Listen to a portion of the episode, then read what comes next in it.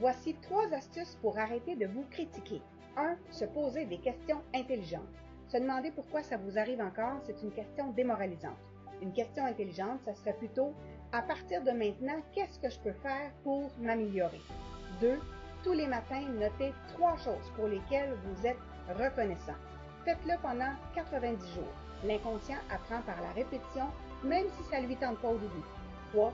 Adoptez une posture de vainqueur. Le corps influence l'état d'esprit. Pour plus d'astuces, abonnez-vous.